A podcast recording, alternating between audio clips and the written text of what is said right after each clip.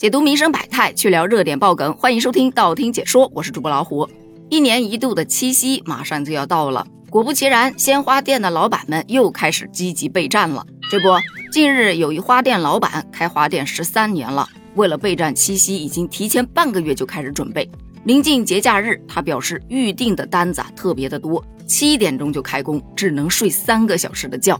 花店老板就表示，感觉自己一过节就有恐惧症。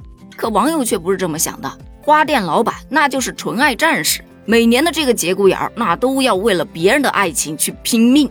又说人家一天就赚了你一年的钱，我是在扒拉。按照这种说法的话，每年情人节有三个，二月十四日要过一个，五二零过一个，七夕过一个，那这三天不就可以赚三年的钱？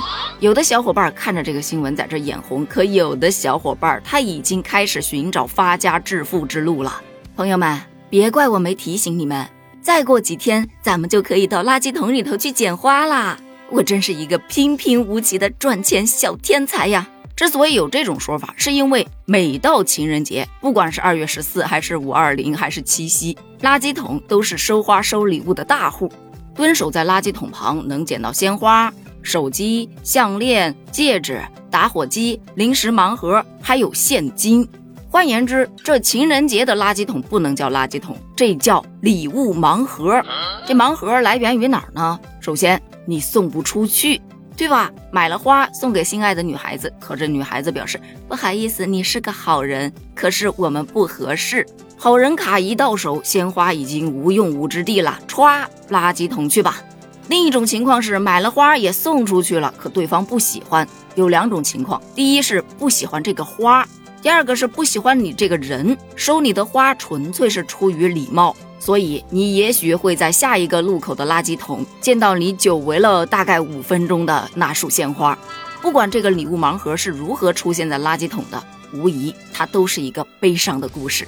对此，有些单身的小伙伴还调侃：“哎，人垃圾桶好歹都收到礼物了，我连个垃圾桶都不如呢。”就有了情人节的垃圾桶，以及情人节连垃圾桶都是香的的梗了。不过，你以为在垃圾桶里头就真的能发家致富？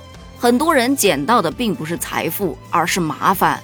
就在今年的二月十四日的情人节，有一个女子，她也是在垃圾桶里头捡到了一束花。回到家准备把花插起来时，发现里面居然还藏着惊喜。有一条很粗的金项链，一支口红和五百二十元的现金红包，可见这送花的男人花了很多的心思和血本呐。该女子一时特别兴奋，就把这件事儿啊发到了网上去炫耀自己的好运。可这个好运没有持续多久，就有一男子发私信联系她。准确的说出了他是在哪一个垃圾桶里头捡的，以及项链的规格、型号全说对了。他表示自己女朋友生气了，所以就想用这种方式在情人节去讨女朋友开心。谁知道女朋友没消气，收到花看都没看，直接把花扔垃圾桶了。本来捡花的女孩子还挺同情这男孩的，可这男孩发过来的信息呀，说如果你假装看不到，我就会报警。虽说这话听着让人特别不舒服，不过女孩子还是本着拾金不昧的精神，把东西还给了这个男子。有网友说：“你看看，叫你财不外露，发了横财还拿出来炫耀，这不是不打自招吗？后悔了吧？”也有的说这男孩的态度啊让人气愤，建议这女孩子再次把花扔进垃圾桶，让这男孩自己去翻。但更多的人是表示疑惑：我垃圾桶里头捡的东西就属于是人家不要的吧？那为什么要还呢？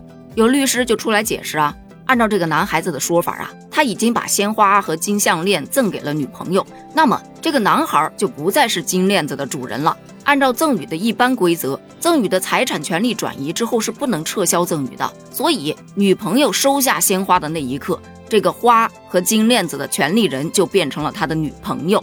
可女朋友扔掉花，就产生了一个问题。如果说他知道里头有金链子，仍然扔掉，就视为放弃对金链子的主张权利。这金链子就属于无主之物，无主之物就属于先占先得喽。我先捡的就是我的。如果说女朋友扔掉鲜花的时候，并不知道里面有金链子，那她主观上是没有放弃对金链子的权利的。这个金链子就属于遗失物。按照我国民法典第三百一十四条的规定，拾得遗失物，你是要返还给权利人的。所以，这个案例中捡鲜花的这个女孩子，就算要还，也是应该还给这个男孩的女朋友，而不是还给这个男孩子。所以律师建议，当你捡到特别贵重的物品时，最好是送交公安等有关部门，避免惹祸上身。好啦，今天的问题来了，你会加入到这场情人节垃圾桶淘金活动吗？你的七夕又会怎么去过呢？欢迎在评论区发表你的观点哦，咱们评论区见，拜拜。